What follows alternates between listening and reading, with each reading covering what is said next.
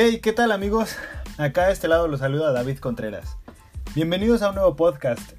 El día de hoy hablaremos de la relación que existe entre el deporte y la psicología. Bueno, muchas personas tienen el deporte conceptualizado como algo meramente físico. Y bueno, la realidad es que, pues, si bien la cuestión física y de rendimiento es fundamental, también hay factores que van en relación a la motivación, al duelo, eh, la presión, el estrés, la ansiedad y etcétera. Eh, bueno, pues entonces como hasta este punto lo observamos, es algo también mental el deporte. Entonces acá es donde entra la psicología, que eh, bueno, si bien no solo se encarga de ver a las personas locas, como tiene estipulado en un cliché social, eh, la encontramos en demasiados ámbitos de nuestra sociedad. Pero bueno, la psicología del deporte se encarga de observar y analizar los procesos cognitivos, emocionales, conductuales de las personas en este ámbito deportivo eh, bueno, se enfoca en explicar cómo estas variables afectan en el rendimiento físico y por otro lado, cuáles son los, eh, los beneficios del ejercicio físico en nuestro bienestar mental y corporal. Y bueno, yo creo que todos hemos visto los deportistas cómo se encuentran en, una presión social en cuanto a sus equipos, eh, digamos fútbol, cómo algunos deportistas caen en, en esta especie de duelo por fallar algún penal o o algo y su rendimiento como deportistas baja muchísimo. Yo, por ejemplo, recuerdo a un jugador del Club América que se llama Mateus Uribe. Actualmente se encuentra jugando en el Porto. Eh, bueno, el tipo era una bestia jugando con América, jugaba a su posición excelente, eh, el rendimiento era fabuloso, de hecho todo el mundo lo veía ya en Europa. Y recuerdo que, él pasó por un momento de duelo en el que su mente influyó demasiado en cuanto a su nivel. Porque él, con su selección, precisamente en este mundial que pasó, eh, se encontró en, en un punto en el que si fallaba el penal, su selección se iba completamente eliminada del mundial. Y bueno, si lo metía, su selección pasaba, no recuerdo si a cuartos o a semifinales.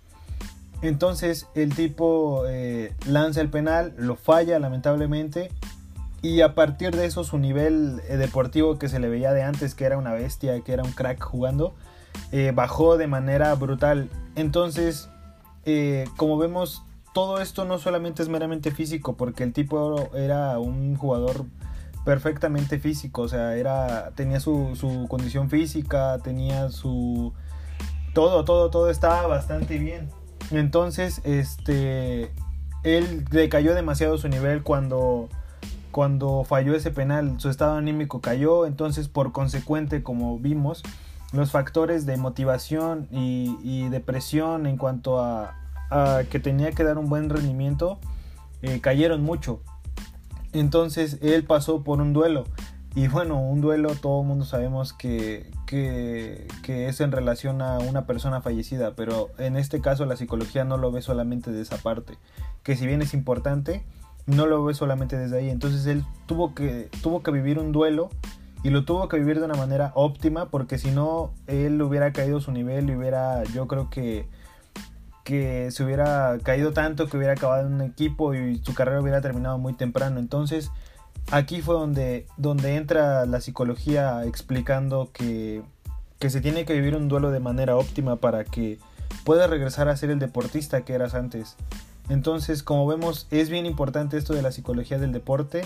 No es algo que se toma a la ligera porque trata temas como la inteligencia emocional, como el manejo de emociones correcto. Eh, son cuestiones muy importantes porque eh, pues sí, la presión en un equipo de fútbol, tanto la tuya como la de la afición, más aparte la que te imponen los medios, es muy cañona. Entonces yo creo que en un deportista es importantísimo tener una inteligencia emocional y en este caso, pues el manejo de emociones, ¿no? Entonces, como vemos, la psicología del deporte es algo meramente eh, bastante bueno entonces, este, sí tiene la gran importancia que debe tener. Así que pues nada amigos, espero que les haya gustado el tema. Eh, y si quieren que sigamos hablando más de, la psicología del deporte, eh, no recuerden, eh, no recuerden, este, recuerden seguir el podcast, seguir el perfil para que para que vayamos continuando con todos estos temas que, que, realmente son bastante interesantes. Así que, bueno amigos, me despido y sin antes desearles un excelente fin de semana y nos vemos amigos. Bye.